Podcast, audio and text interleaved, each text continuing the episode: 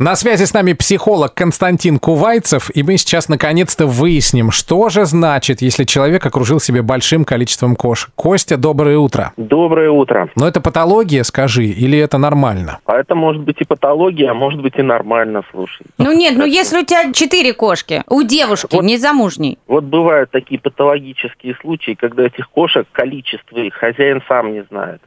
В общем, теряет некоторое критическое э, вот, мышление, да, и там уже антисанитария полная идет, плачут и страдают соседи, и это уже патология, это психиатрия. Но она же начинается постепенно. Одну кошечку с улицы забрал, другую. Они размножаются, заразы. Если мы говорим не о патологии, то тогда, в общем, ну, за этим может скрываться разные потребности человека.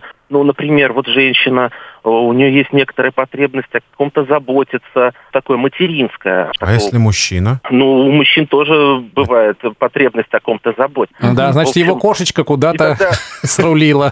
Ну, это а хорошо иногда- или плохо? Вот нужно ли все-таки найти человека, или можно жить и с кошкой? Иногда, правда, животные выполняют функцию вот для человека, другого человека. Вот, и тогда это такой заменитель. Потому что с животными построить отношения сильно проще, чем с другим человеком. Дал сардельку, и, в общем... И все ну, довольны. И все довольны, да. С мужем там такое не прокатывать, с женой тоже. Вот жену иной раз дрессируешь, дрессируешь, она все равно не дрессирована. Даешь сардельку, она недовольна.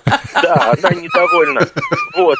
Ей еще и погулять надо, любовь там всякая. Поэтому с людьми отношения строить гораздо сложнее, чем с животным. Вот. И это даже хорошо для окружающих, потому что бы, если бы вот человек со всей страстью своей кинулся заботиться о других людях, а им этого не надо, все бы страдали. А так ну, есть кошечка, и это прекрасно. Есть кошечки, это прекрасно. Спасибо большое.